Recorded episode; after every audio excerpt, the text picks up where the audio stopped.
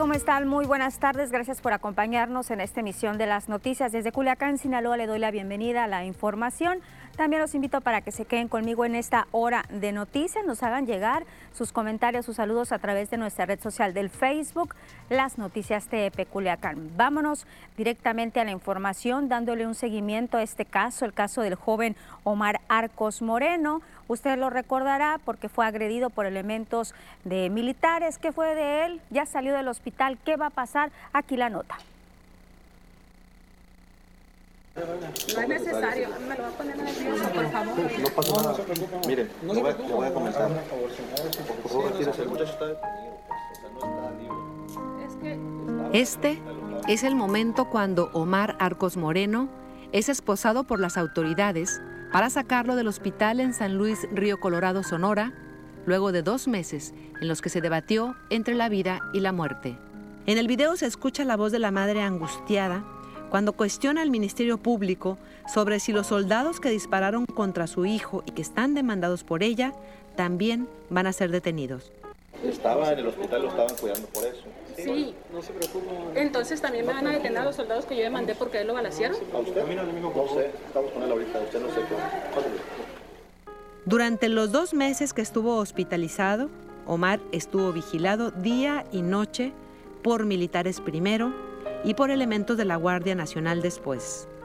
Desde el 27 de marzo pasado, que fue herido de gravedad por los soldados en el desierto de Sonora, cuando en grupo intentaba cruzar a Estados Unidos en búsqueda del sueño americano, desde entonces, a causa del parte policial que se emitió, Omar estaba en calidad de detenido, por lo que solo esperaban que fuera dado de alta si sobrevivía para detenerlo. Este miércoles llegaron las autoridades de la Fiscalía General de Justicia de Sonora hasta el Hospital del Seguro Social en San Luis Río Colorado para llevárselo detenido. La familia había entendido que para llevarlo ante el juez en la capital del estado, a Hermosillo, pero el temor y la incertidumbre los invadió cuando supieron que tenían que hacer escala. Señora, buenas tardes. Mire, no somos elementos de la Fiscalía General de la República, aquí de San Luis. Nos están este, mandando un oficio de Sonorita porque hayan sucedido los hechos. Hay que llevar al muchacho a Sonorita y de ahí creo que lo van a llevar a Hermosillo para una audiencia con el juez. Me imagino que ya sabían ustedes. No, a mí el, el, este me dijo que a, Hermosillo va a ir directo de aquí. Un importante operativo, un fuerte despliegue policíaco fue necesario implementar para trasladar al joven de 23 años que pasó por varias operaciones cuando los médicos intentaban restablecerle los órganos que habían sido dañados por las balas que le entraron por la espalda. A la llegada a las oficinas del Ministerio Público en Sonoita, en el fronterizo municipio sonorense de Plutarco Elias Calles, municipio donde fue la agresión por parte de los soldados hacia el grupo de migrantes, el fuerte operativo continuaba, como si se tratara de un importante delincuente, dijo con dolor Nabil, hermana de Omar. Recordó que el caso lo denunciaron ante la Comisión Nacional de Derechos Humanos, ante la Comisión Estatal en Sonora, ante la Comisión de Sinaloa, pero no sucedió nada. Igual, seguían indefensos.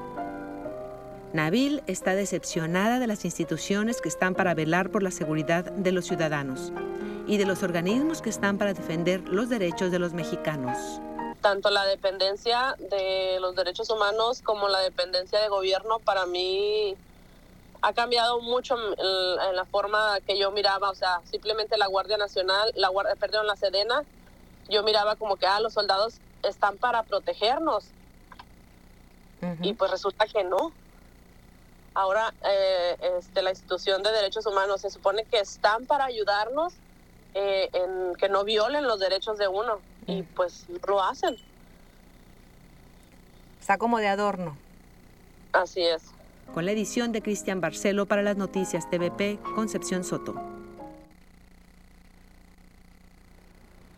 Y desde este miércoles por la noche llamaba mucho la atención la columna de humo, un humo denso y oscuro que se levantaba en la parte sur de Culiacán. Se trataba del incendio que se registraba en la pensión municipal área que está ubicada por la costerita. Esta mañana una nube negra seguía cubriendo esa zona de la ciudad. Dos unidades de los bomberos se trasladaron para controlar el siniestro.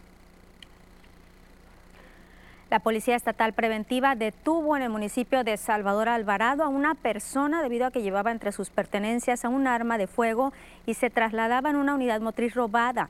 Policías estatales que realizaban un operativo de prevención y seguridad circulaban por una de las vialidades, notaron que una persona de sexo masculino a bordo de un vehículo tomó una actitud evasiva ante la autoridad y enseguida aceleró la marcha. Los elementos lo persiguieron por breves momentos hasta que la unidad motriz detuvo su marcha. Los uniformados pudieron observar que el civil se iba al volante, que iba al volante llevaba un arma de fuego corta, motivo por el cual fue asegurado, al igual que el arma. Al indagar sobre la información del automóvil, en la base de datos correspondiente se arrojó que este vehículo Volkswagen de color blanco cuenta con reporte de robo. Y Erika, de 42 años de edad, perdió la vida durante las primeras horas de este jueves en el puerto de Mazatlán tras ser víctima de una bala perdida. Esto sucedió cuando un grupo de civiles se percataron de la presencia de un retén de la Secretaría de Seguridad Pública Municipal a la altura de la Liga Mazatlán comenzaron a disparar en su contra durante este enfrentamiento y persecución. Una bala perdida perforó la cajuela del vehículo donde viajaba Erika como copiloto y la hirió en el pecho. Su acompañante la trasladó hacia un hospital cercano, pero desafortunadamente ya no presentaba signos vitales. Y vamos a cambiar de tema. Información generada en la Universidad Autónoma de Sinaloa. El rector de la máxima casa de estudios, el doctor Juan Ologio Guerraliera, develó la placa del nuevo jardín de niños que se localiza enseguida de la Escuela de Artes, de Artes Plásticas. Guerra Liera dijo que esta entrega de edificio es en cumplimiento de un compromiso que hizo hace varios años con los padres de familia, con los mismos menores para que tengan mejores condiciones en su educación. Recordó que el Jardín de Niños de la UAS nació con una prestación a los trabajadores, pero esto va más allá. En esta obra se invirtieron 43 millones 100 mil pesos en nivelación de terreno, acceso, bardas, techumbre, ocho módulos para prácticas profesionales, 18 aulas, una biblioteca, cuatro sanitarios, comedor y área administrativa. Y también el rector de la UAS develó una placa en el Centro de Investigación Aplicada de la Salud Pública que lleva por nombre Alejandro Yausás. Un ejemplo a seguir, dijo Juan Eulogio Guerraliera. Este centro está ubicado en la unidad José Narro, es una obra anhelada por muchos años. Aclaró que no se inició antes, no por falta de visibilidad de la importancia de la misma, sino que se complicó por la reducción de apoyos extraordinarios y el impacto que ha habido en ciencia y tecnología.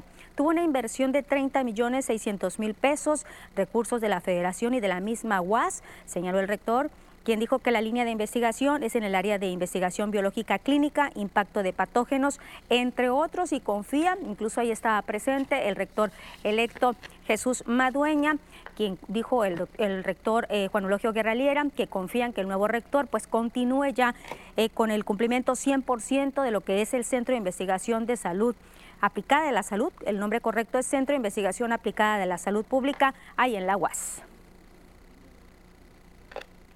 Nos vamos a nuestra primera pausa. Estamos transmitiendo en el Facebook. No se vayan, enseguida regresamos.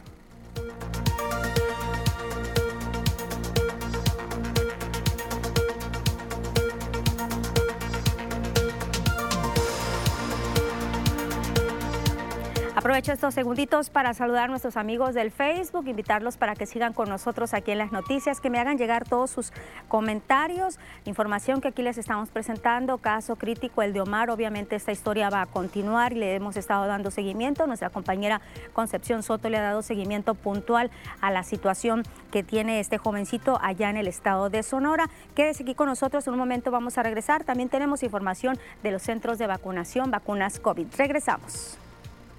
Thank you.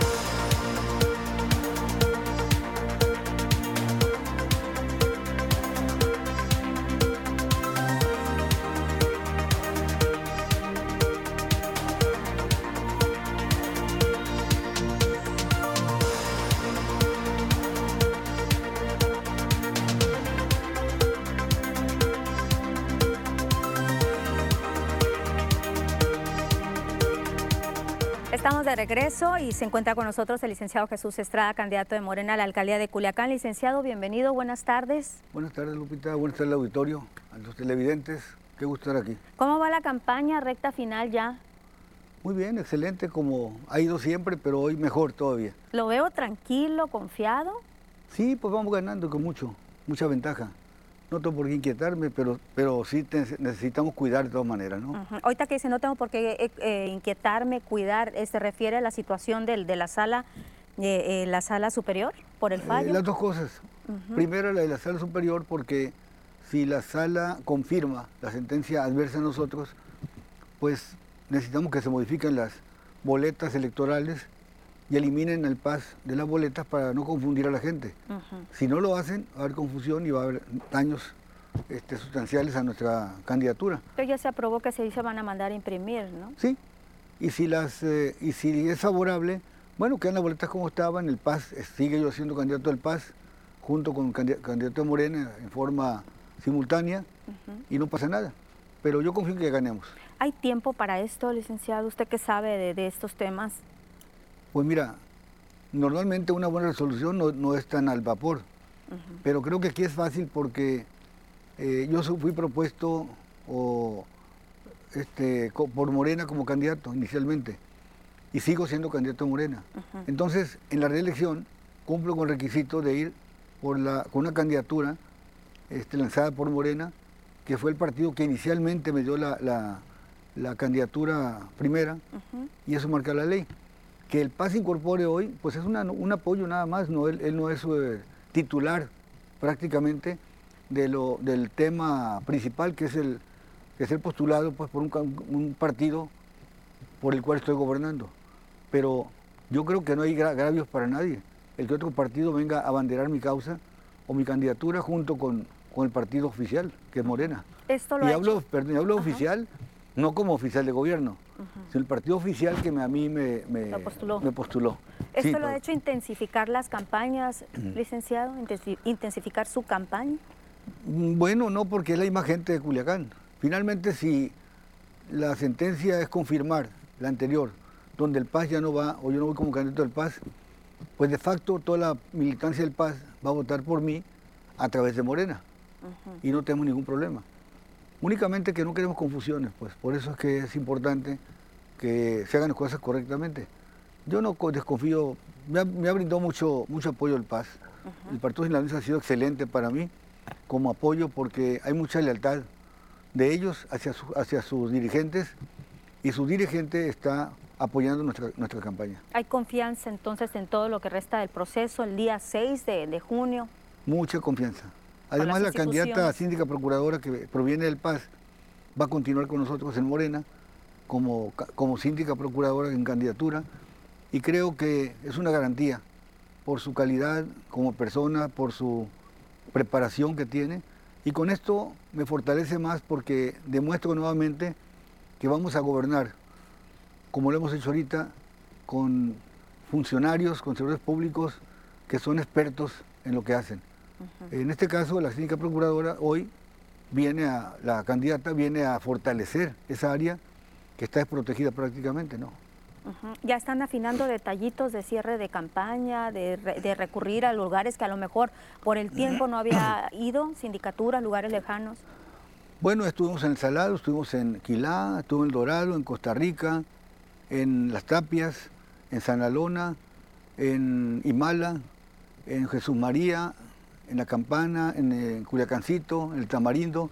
Creo que faltan poquitas sindicaturas nada más, pero las vamos a recorrer. Faltan todavía cinco o seis días para esto, sí las vamos a lograr. El tiempo apremia, licenciado. Cuando menos piensen, ya vamos a estar en el cierre de campañas el próximo ya en un día recorro cuatro sindicaturas facilito, porque hay mucha buena comunicación y además este, las reuniones se preparan previamente y la gente acude a los lugares muy puntual. Entonces, hay mucha organización para eso. Muy bien. Y hay mucho rezago también, hablábamos de sindicaturas, e incluso nos ha comentado eh, que no nada más es para la ciudad, para la capital sinaloense, sino también quiere que lleve, llevar beneficios a estos lugares. Por supuesto, son las personas más alejadas de la ciudad, son las personas eh, más vulnerables en un momento dado, pero a partir de que nosotros estamos posesión del gobierno municipal de Culiacán, en 2018, iniciamos una cruzada para llevar todos los beneficios posibles a las sindicaturas a través del predial rústico que se recauda, porque por ley debe aplicarse al lugar donde salió. Y hemos llevado camiones de la basura nuevos, pipas, máquinas motoconformadoras, este, asfalto para calles principales, agua potable, drenaje, alumbrado público de lámparas LED, que están todas las sindicaturas y comunidades cubiertas en un 80%. Falta que hayan 3.500 lámparas más para cubrir el 100%. Y eso es lo que pide la gente, ¿no? y me imagino en estos recorridos, los servicios públicos. La gente está muy contenta, por eso eh, yo estoy confiado también, porque lejos de ir, de que vayamos y nos pidan cosas más, nos agradecen lo que hemos hecho. Porque jamás han tenido una iluminación completa de una sindicatura o una comisaría. Jamás han tenido algunas calles, ollas asfaltadas de penetración Jamás han tenido agua potable en algunas partes su drenaje sanitario. Y son obras que no se ven, el drenaje y el agua potable, pero cómo sirven y cómo se sienten, porque es bienestar para, para la salud, para la, para la alimentación de la gente también. Licenciado, dicen que hay un porcentaje ahorita a estas alturas importante de personas que están indecisas.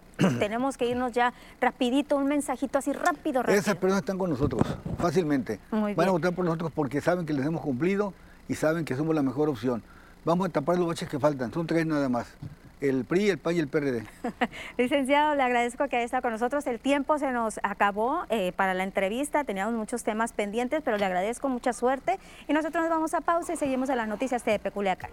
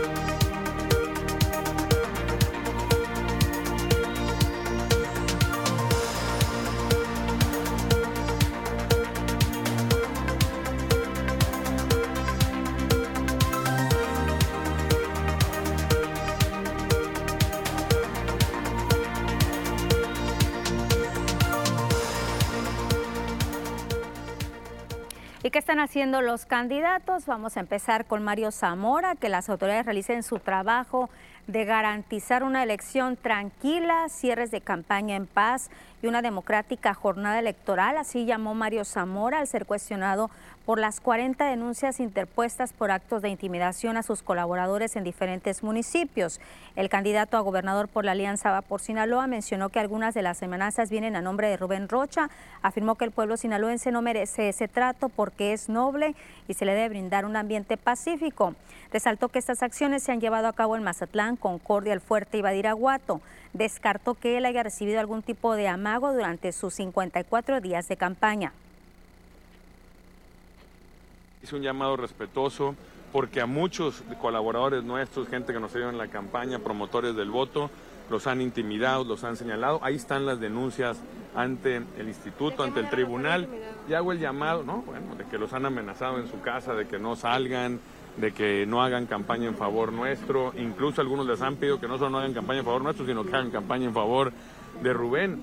Y se lo dije en el debate se lo dije que si no es él, que desautorice quien lo esté haciendo. Hago un llamado enérgico, desautorizo a cualquier persona que en mi nombre esté queriendo eh, inducir el voto a favor mío en contra de alguien más, utilizando la violencia o algún método intimidatorio.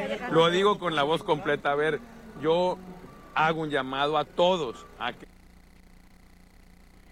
Y Sergio Torres llamó a la población a votar el próximo 6 de junio, a otorgar su confianza en la verdadera opción de cambio que representa Movimiento Ciudadano sus candidatas y candidatos y rechazó enérgicamente las declaraciones del candidato de la alianza PRI-PAN y PRD que dijo ante empresarios, si no piensan votar por mí, mejor se quedan en su casa. El candidato de Movimiento Ciudadano a la gubernatura de Sinaloa precisó que son miles de millones de pesos lo que ha costado a la población la democracia que gozamos como para que haya candidatos que llamen a no salir a votar. Perdido, aturdido Ayer declaró ante empresarios que si no piensan votar por él, mejor que se queden en su casa. Qué declaración tan desafortunada y antidemocrática. Yo, en todos los años que tengo de andar en la política y en elecciones, nunca había escuchado una declaración en este sentido. ¿Cuántos miles de millones de pesos nos ha costado la democracia en este país para que haya candidatos que llamen a no salir a votar.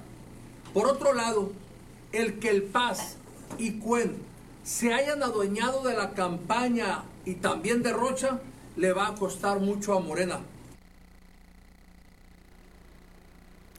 Y el candidato del PRI, PAN y PRD a la alcaldía de Culiacán, Faustino Hernández, señala que todo está listo para su cierre de campaña este sábado a las 9 de la mañana será en la calle Carrasco, en pleno centro de la ciudad. Están haciendo los últimos acuerdos para lograr un cierre de campaña propositivo. A lo largo de estos días de campaña, Faustino Hernández dijo que ha escuchado a la gente, que quiere un gobierno que escuche, facilitador y de un ganar-ganar. Comentó que su sencillez y humildad no la va a perder por un puesto. Está enfocado en hacer un Culiacán moderno y amigo. Señaló que hay muchos sectores que han cerrado filas con su candidatura.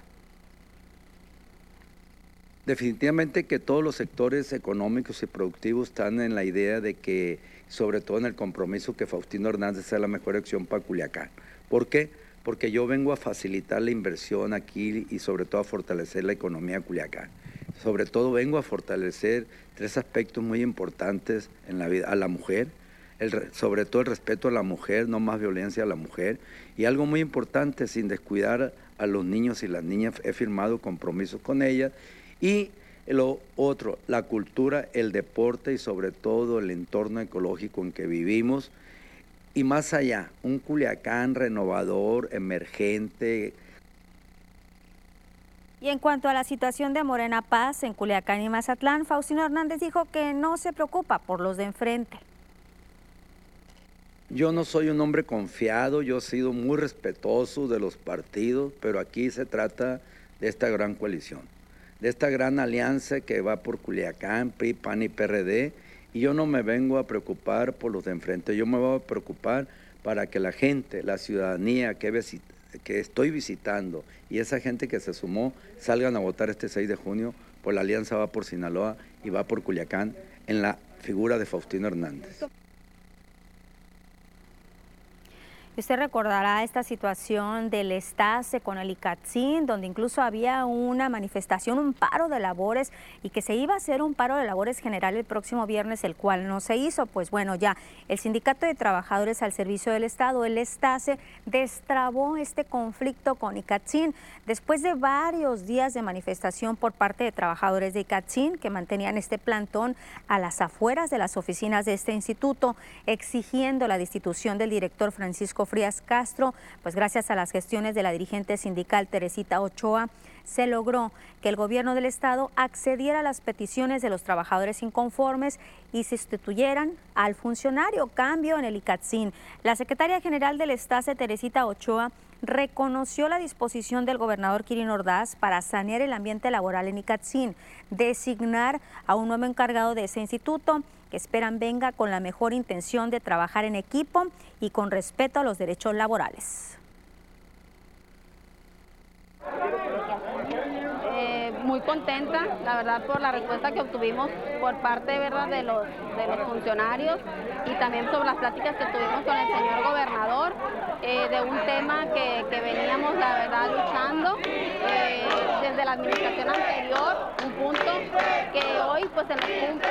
Sinceramente estamos muy contentos y también decir que de parte de los trabajadores pues también tenemos un compromiso, ¿no? Un compromiso pues de también de trabajar, de echarle muchas ganas y de trabajar en equipo, en armonía. Vamos a pausa, enseguida regresamos a las noticias de Peculiacán.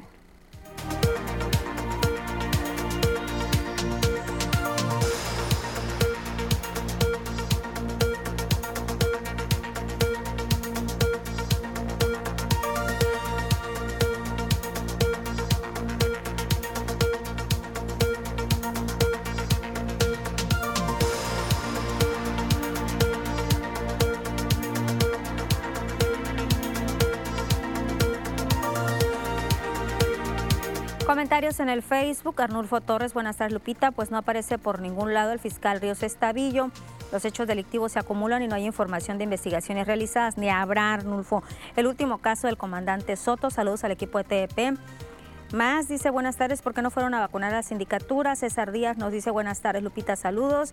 Benedicto Lizárraga, hola, buenas tardes, soy Benedicto Lizárraga de la colonia Lomas de Rodriguera y agradezco a Jesús Estrada Ferreiro por regularizar el paso de los camiones de basura, mantener limpia las colonias la, la colonia. Los camiones pasan lunes, miércoles y viernes, tres días a la semana y sin fallar. Mi voto será para Ferreiro. Eh, Antonio Ibarra dice Ferreiro ya no, por favor. Nueva Ilón, el alcalde Estrada quiere gobernar de nuevo. ¿Para qué? En dos años solo pavimentó cuatro calles. Además envió cartas a los morosos del predial infundiéndoles terror de embargo. ¿De qué se trata eso cuando la economía está en declive? Benedicto Lizárraga dice necesitamos votar por Jesús Estrada para continuar las obras y que se logre una vía alterna desde la Loma de Rodriguera al centro de la ciudad y no usar la única salida que existe, que es la Obregón. Tengo comentarios pendientes, ahorita los leo, regresamos a las noticias.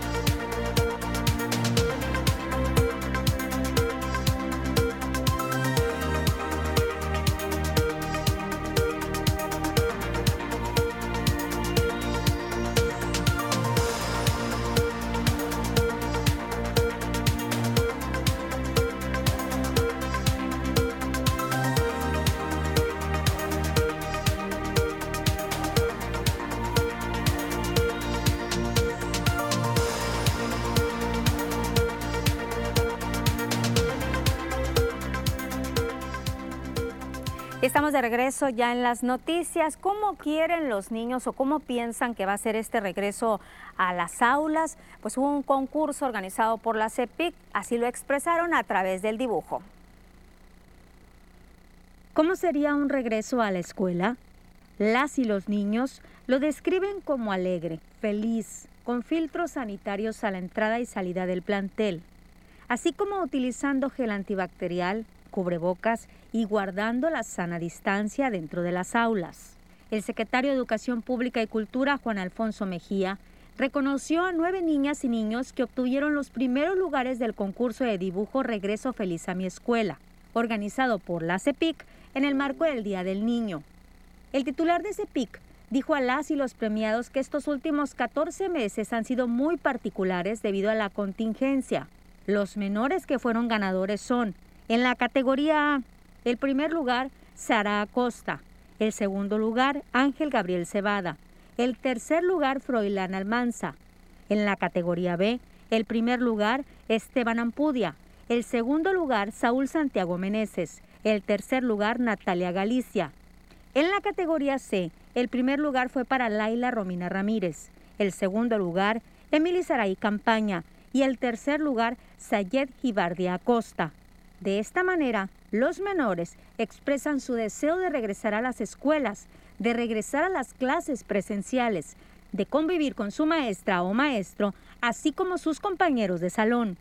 Informan para las noticias de BP, edición de Berenice Corbera, reporta Lupita Camacho. Y seguimos aquí en Sinaloa en semáforo verde. Vamos a ver cómo estamos en cuanto a casos de coronavirus. En este jueves a nivel nacional así están las cifras.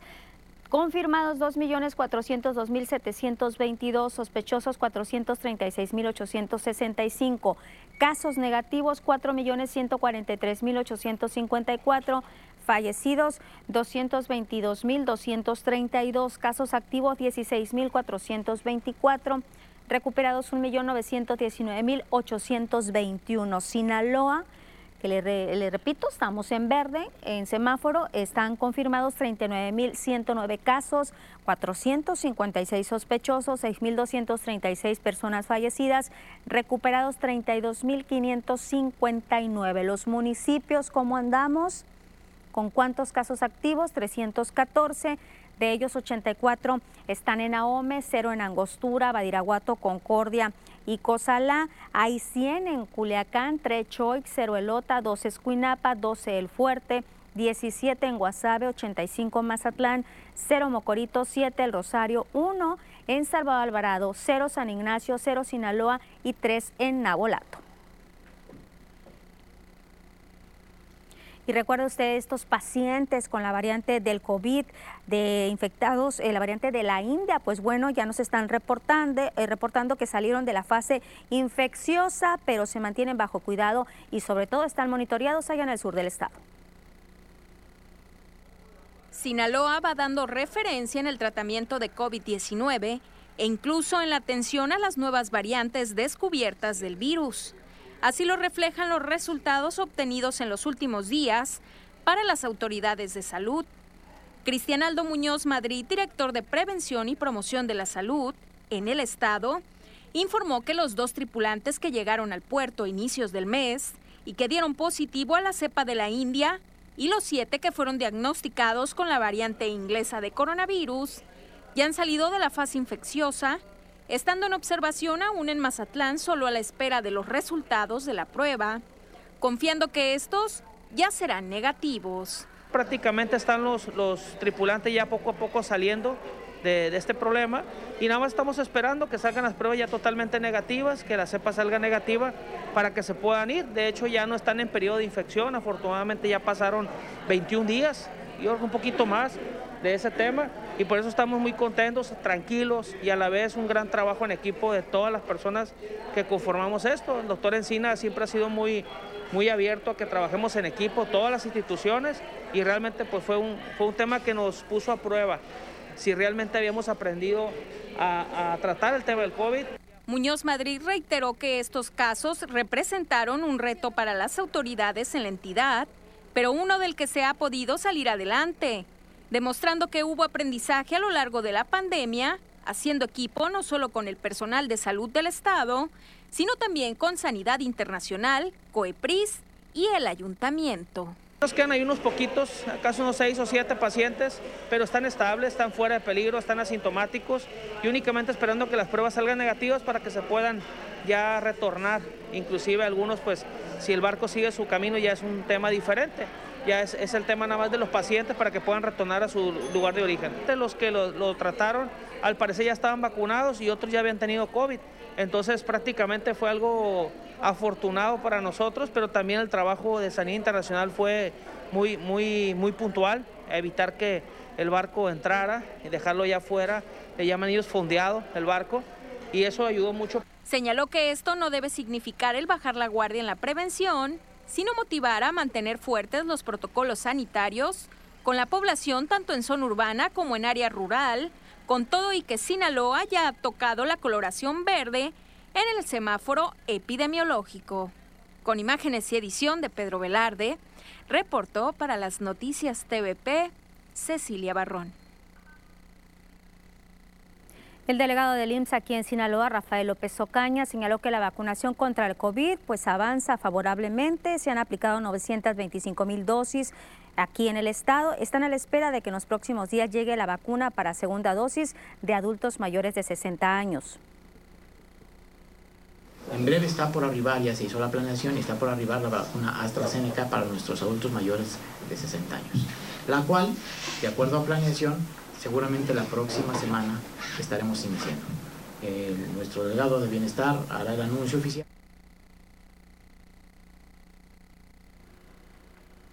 Y también se dio a conocer que se lleva un avance del 80%, 80% de los médicos del sector privado ya han sido vacunados contra el COVID-19.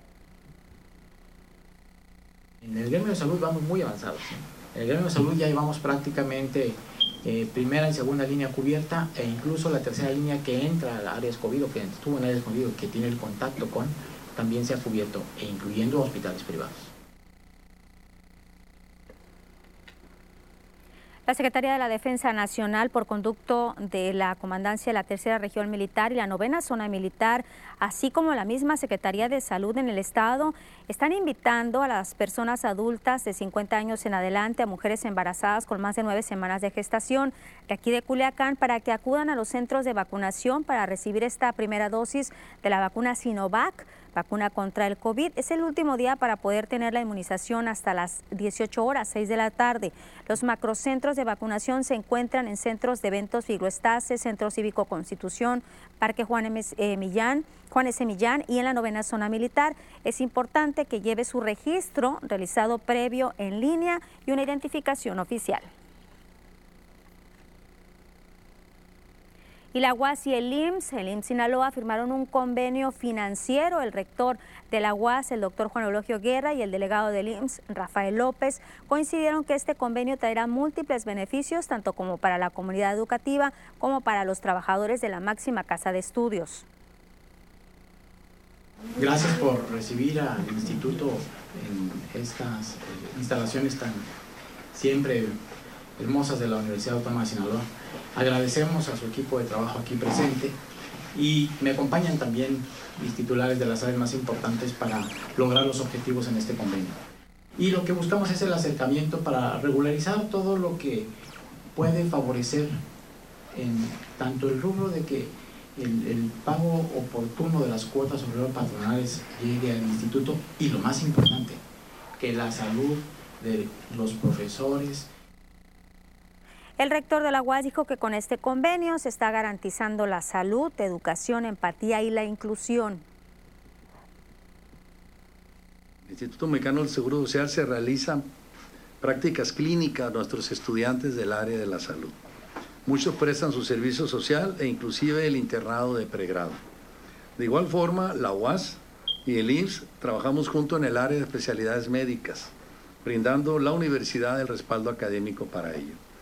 Y en los últimos meses, a raíz de la pandemia, como lo dijo eh, el señor delegado del IMSS, pues nos ha hecho que coincidamos una agenda social apremiante. Pausa y regresamos a las noticias.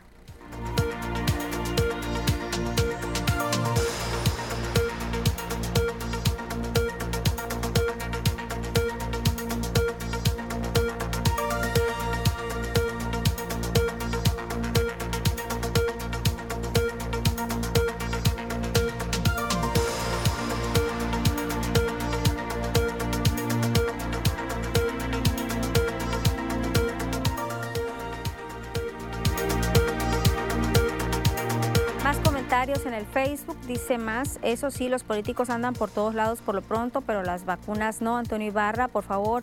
Sergio Torres, no, ya no. A ver, otro comentario que está llegando hacia en las noticias de Peculiacán. Gilberto Velarde, buenas tardes Lupita. ¿Por qué nos engañamos con el regreso a clases? Estamos regresando a semáforo amarillo con 100 contagios. Las personas creen que ya vacunados no podremos, eh, no podremos contagiar a los demás y no es así. Claro que sí podemos. Las escuelas serán un lugar perfecto para esto. Mejor esperar hasta agosto, es lo que nos está compartiendo. Pues sí es que divide opiniones el regreso a clases y deben esperarse hasta el próximo ciclo escolar o no, si están las condiciones. Yo dudo, la verdad, que se vaya a regresar a clases porque hay escuelas que están bastante, bastante dañadas aquí en nuestro estado, cerca de 200, creo que tenían el último reporte las autoridades. Vamos a regresar a las noticias, ahorita vuelvo al Facebook.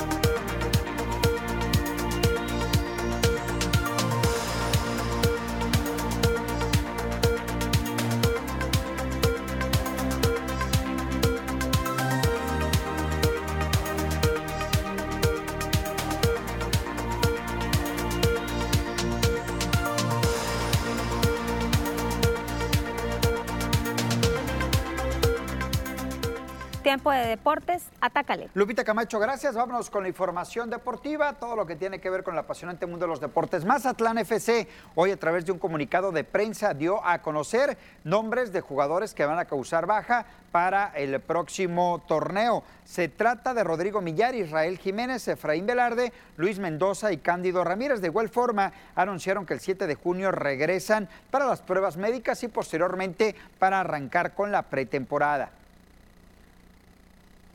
La máquina celeste del Cruz Azul va a buscar eh, romper la mala racha de 24 años sin títulos cuando hoy visiten al conjunto del Santos Laguna en el partido de ida de la gran final. Lamentable noticia, el Piojo Alvarado no va a jugar el partido de ida debido a que su esposa perdió un bebé, está acompañándola por supuesto y no podrá estar en el partido de ida. Habló José de Jesús Corona. Eh, intensamente, la verdad que estamos disfrutando de, de este momento. Eh, creo que el equipo eh, ha demostrado esa capacidad como para poder estar en esta instancia y la encuentro muy contento por todos los compañeros, por la manera como está eh, desempeñando cada uno de ellos y bueno, creo que es algo muy importante.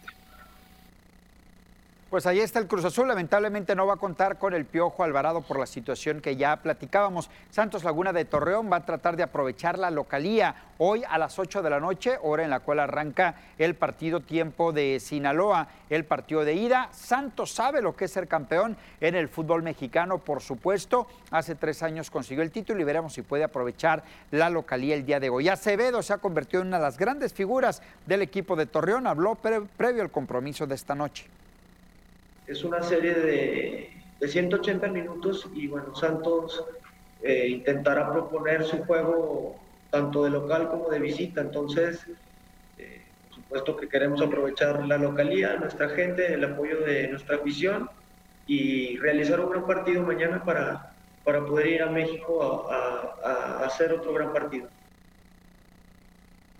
Vámonos con más del fútbol. Zinedine Zidane dejó de ser director técnico del Real Madrid después de que fracasara en este año futbolístico. Ni Copa del Rey, ni Champions, ni tampoco Liga estarían anunciando el nombre del nuevo técnico próximamente.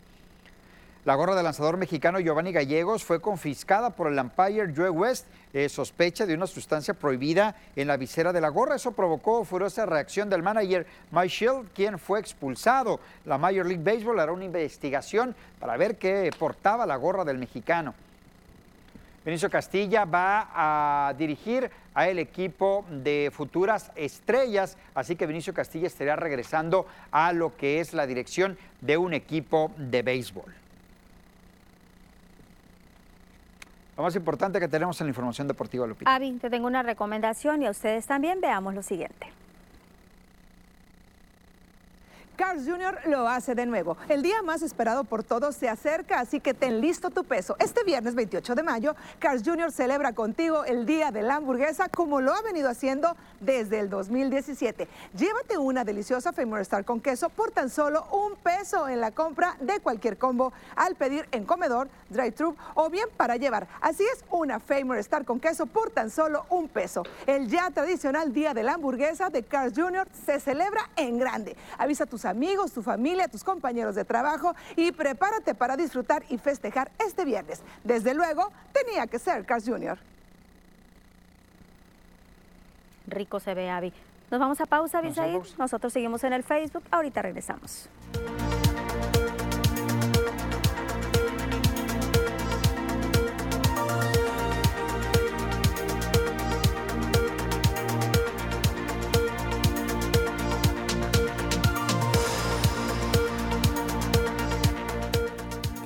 Facebook, Avi nos dice Andrés Gamboa, excelente programa, gracias. Gracias a todas las personas por sus comentarios. Oye, da gusto ver a, Vinicio, ¿no? Sí, Vinicio Castilla que va a dirigir otra vez. No le ha ido del todo bien a Vinicio Castilla, hay que recordar que ella dirigió una selección nacional, ya dirigió también a Naranjeros de Hermosillo, no le fue nada bien, pero ahí está, él está casado con una hija de los dueños de los Rockies de Colorado, equipo con el cual jugó. Vinicio Castilla tiene resuelta su vida, ¿no? Económicamente. Y pues en el béisbol ahí se mantiene en la oficina de los Rockies de Colorado y ahí será eh, precisamente este juego de futuras estrellas de peloteros de grandes ligas y estará dirigido. Aparte, yo no tengo el gusto de conocerlo personalmente, pero dicen que es un hombre con Excelente mucha persona. Vinicio Castilla, yo platicado con él infinidad de veces.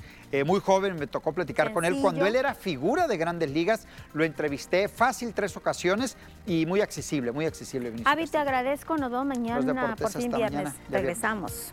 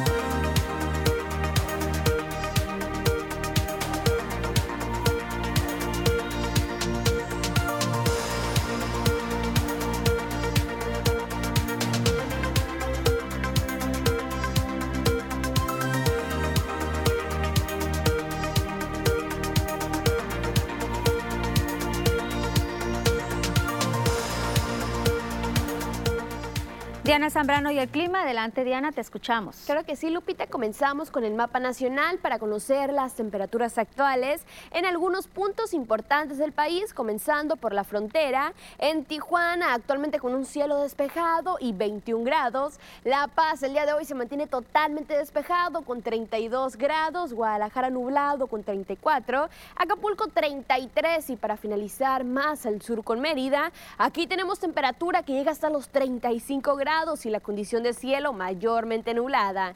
Pasamos a conocer las temperaturas actuales en nuestro estado, en Sinaloa, comenzando otra vez en la capital, en Culiacán, actualmente con un día muy caluroso y 38 grados, la humedad se mantiene al 14%, el cielo mayormente despejado para la capital. Ya para Guamuchil, actualmente aquí tenemos condiciones de cielo parcialmente nubladas con 38 grados, la humedad que se mantiene al 15%, las precipitaciones todavía las tenemos al 0%, no tenemos nada de probabilidad de lluvia.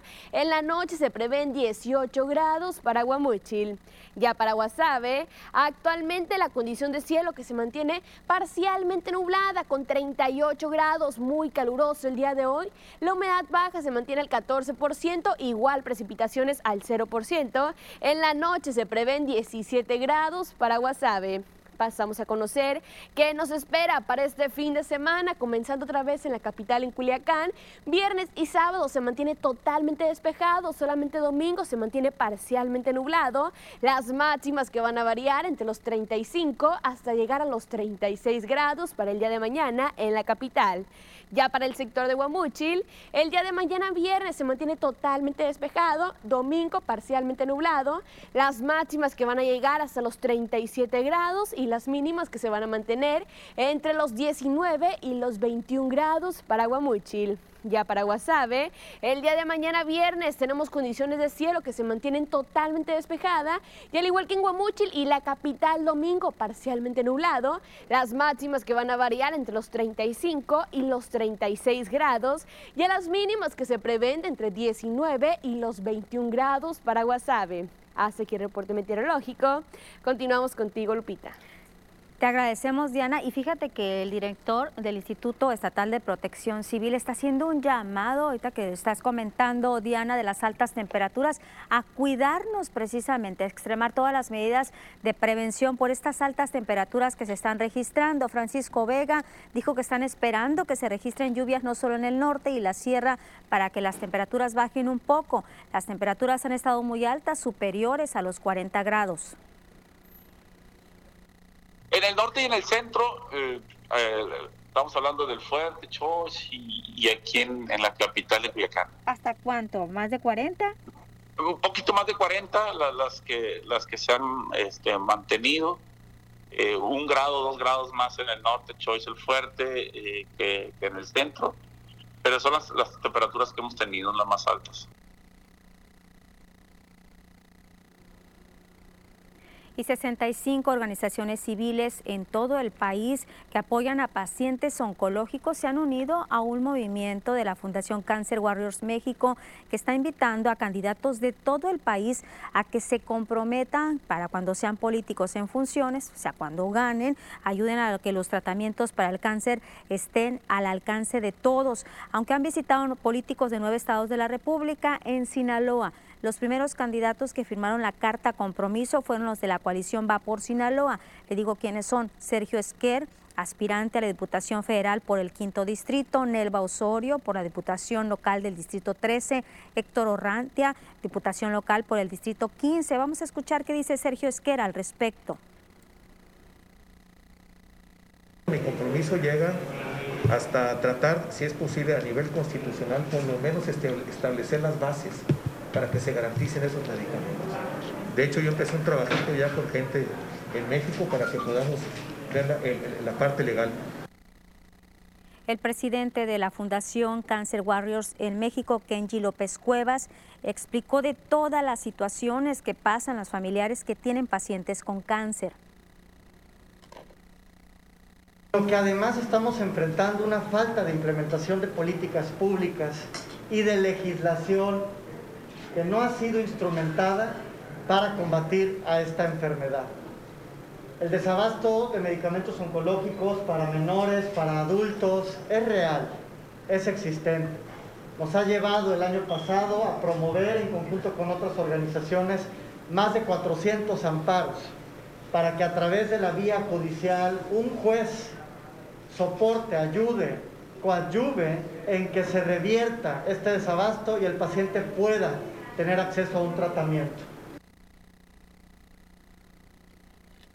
Y es que incluso hemos visto todo este peregrinar de los padres de familia, todo lo que han pasado, lo que tienen que pasar efectivamente para poder que estos eh, padres de familia puedan conseguir el medicamento que tienen para sus hijos, muchos de ellos un tratamiento bastante, bastante caro para estos menores. Y vamos ahora a denuncia ciudadana, el arroyo que cruza las colonias de Azordaz y Pemex preocupa a las familias que viven en las cercanías porque al no tener un cauce definido por un recubrimiento, pues es fácil que se desborde en temporada de lluvias.